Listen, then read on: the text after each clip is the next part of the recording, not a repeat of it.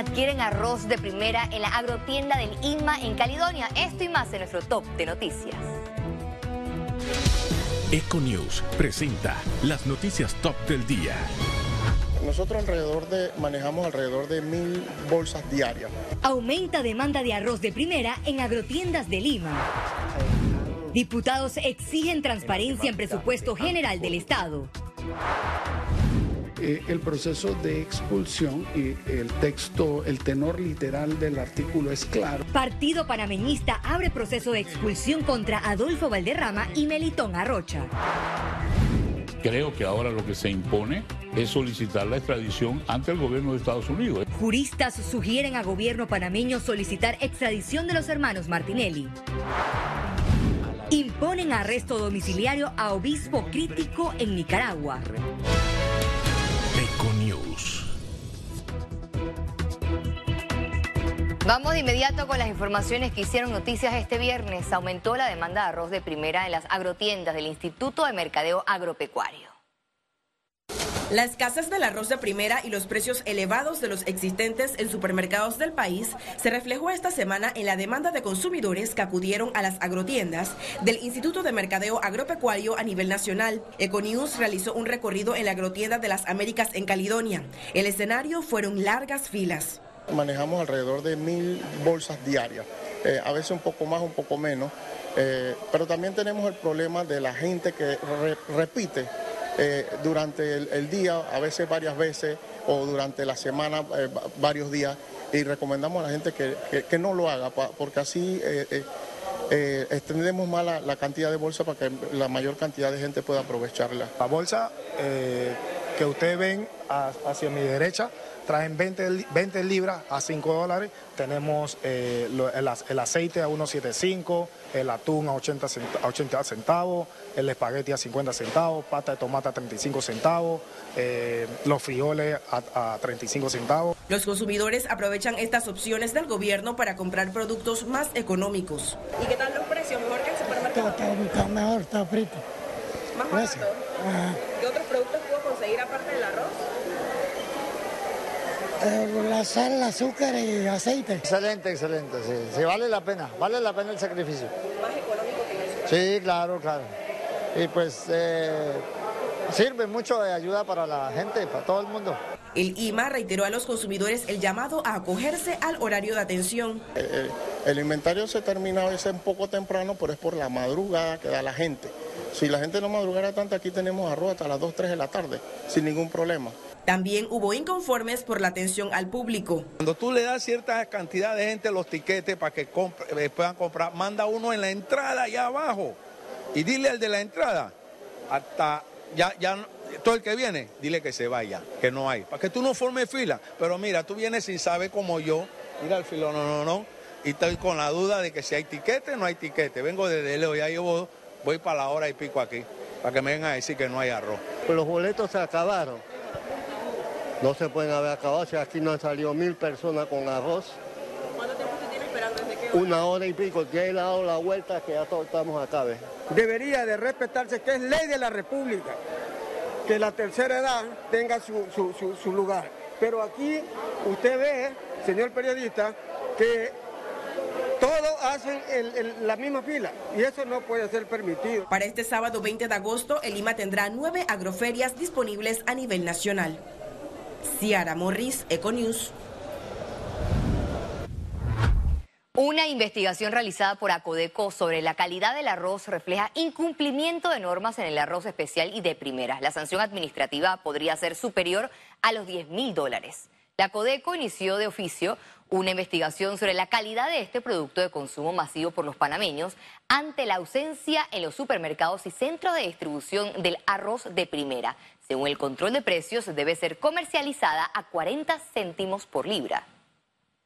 Nosotros hemos estado revisando, eh, por, ejemplo, en, en 23 empresas, que son 15 molinos y 6 supermercados, eh, revisamos 63 marcas de arroz, 35 de arroz especial y 28 de arroz de primera, en donde encontramos que en el arroz especial 97% de las marcas que investigamos no cumplen, no cumplen con la norma eh, Copanit, con el reglamento de arroz.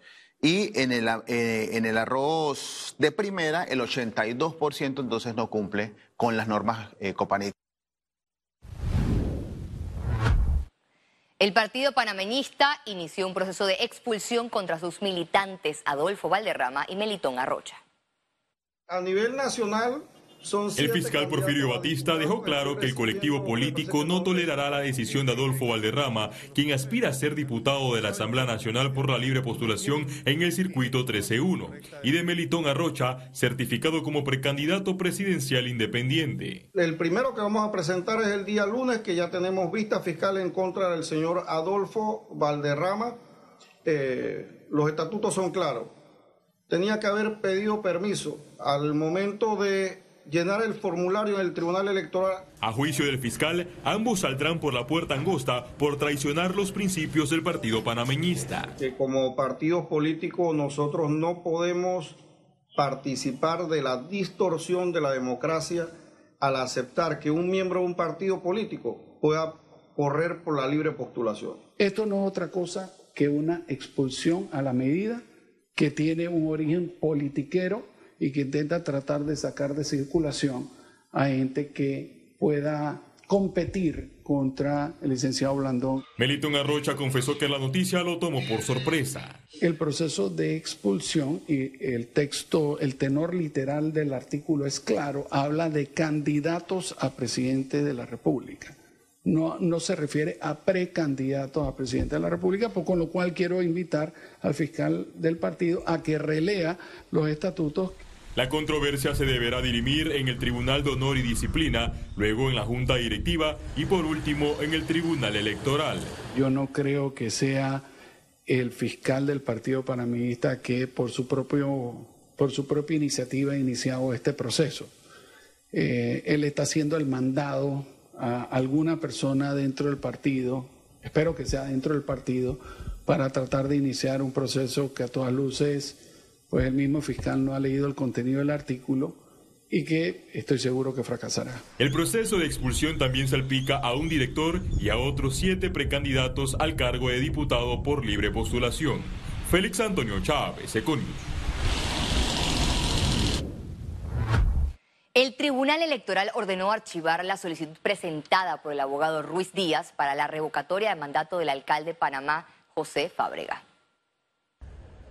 Para realizar el referéndum revocatorio en contra de José Luis Fábrega se necesitaban 198.920 firmas de respaldo, pero solo se logró 17.780 firmas que representan el 8.94% del total que se necesitaba. En medio de una gira comunitaria en Colón, el presidente de la República, Laurentino Cortizo, reiteró que es un presidente que cumple promesas y ha establecido estrategias efectivas para el sector agropecuario. Ya 37 meses puedo decirle a los productores del país, Nito Cortizo, con hechos, le ha cumplido en el pasado al sector agropecuario y le está cumpliendo en el presente. Es un presidente que vino a prometer. Las promesas del presidente Nito Cortizo las cumple. Porque así me enseñaron en mi casa. Yo quiero decirle que me siento honrado porque en pandemia el sector agropecuario panameño dio la cara le dijo a los panameños y panameñas, tenemos un sector pujante. Y tras conocerse que los hermanos Martinelli quedarán en libertad el 25 de enero del 2023, gobierno panameño debe solicitar su extradición, advierten juristas. Habiendo Panamá solicitado la extradición ante el gobierno de Guatemala en su momento, creo que ahora lo que se impone es solicitar la extradición ante el gobierno de Estados Unidos. Eso, es el procedimiento que debe ser. Ahora, esto es parte de la discreción de las autoridades panameñas. El proceso judicial en Panamá debe pedirlo, hay una forma. La bancada independiente de la Asamblea Nacional exigió transparencia para el uso del nuevo presupuesto general del Estado. El órgano legislativo ya se prepara para entrar en el fondo del proyecto de ley que dicta el presupuesto general del Estado para la vigencia fiscal de 2023, que asciende a los 27 mil millones de dólares. Muy pronto inicia la discusión del presupuesto de la nación. Ese es el momento preciso para cortar el despilfarro, cortar todo el engrosamiento de planillas, todo lo que es el dinero de la reactivación económica para programas que quedan politizados, las becas del Estado politizadas plata importante que tiene que llegar a los que realmente lo necesitan. El diputado independiente Edison Brose espera que los resultados de la mesa del diálogo en materia de corrupción se vean a tiempo y no después de la aprobación del presupuesto. Hay que revisarlo, hay que revisar la planilla de todas las instituciones. La planilla realmente tiene que eh, tener el personal que se necesita, no estar embotellando gente el segundo vicepresidente del legislativo, Miguel Fanovich, salió en defensa de las contrataciones del personal transitorio en la Asamblea Nacional luego de los cuestionamientos por la ausencia de una contención eficaz del gasto público. Sí se está rebajando porque la planilla estaba en arriba de 200 millones y el presupuesto eh, quedó en 150, así que yo que lo estoy viendo, aquí se están reduciendo todos los gastos. En medio de la caída de ingresos, en los primeros seis meses de este año, el órgano legislativo infló su presupuesto de 143 millones de dólares a 200 millones de dólares. Teléfono y muchas cosas se están reduciendo. Lo demás es puro cuento. Para el 2023, el gobierno destinó más de 9 mil millones de dólares para inversión. Félix Antonio Chávez, Econius. Las autoridades del Ministerio de Educación y la comunidad educativa realizaron este viernes recorridos por algunas escuelas del distrito de San Miguelito. Durante la jornada se visitó el colegio Alfredo Cantón, donde se anunció continuar el trabajo en conjunto entre el Meduca y las autoridades locales y de manera coordinada en la ejecución y estrategias para mejorar los espacios de aprendizaje, esparcimiento y atención académica para cerca de 3.500 estudiantes y 230 docentes. Nos encontramos aquí en el Colegio Alfredo Cantón con todo el gobierno local, con el señor alcalde, los honorables representantes, el presidente del consejo, preocupados por la situación del colegio, pero sobre todo entender que en medio de la crisis hay oportunidad, así que hay una, respuesta integral que no solo impacta el Ministerio de Educación, sino que impacta seguridad ciudadana, el apoyo que nos están dando de las diferentes juntas comunales, no solo a esta escuela, sino a las diferentes escuelas del distrito, y sobre todo garantizar ese retorno y esa recuperación de los aprendizajes. Economía. El diputado independiente Raúl Fernández explicó los beneficios de la ley Sociedades de Emprendimiento. Hoy en día son los emprendedores quienes generamos el 95% de los empleos de este país y por décadas hemos sido descuidados. Y desde la Asamblea propuse una ley para formalizar al emprendedor y que pueda pasar esa barrera sin la necesidad de abogado, sin la necesidad de una impresora fiscal, va a poder facturar de manera digital y con beneficios fiscales que va a poder facturar hasta un millón de dólares anuales. No queremos emprendedores que se queden en, en simplemente sostener su caso.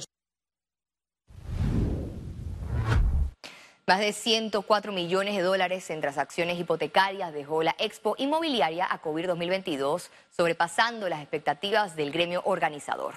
Durante la feria, que se desarrolló del 30 de junio al 3 de julio del 2022, se logró la aprobación de más de 900 préstamos hipotecarios.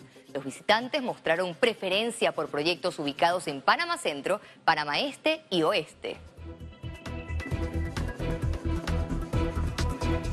Y al regreso, internacionales.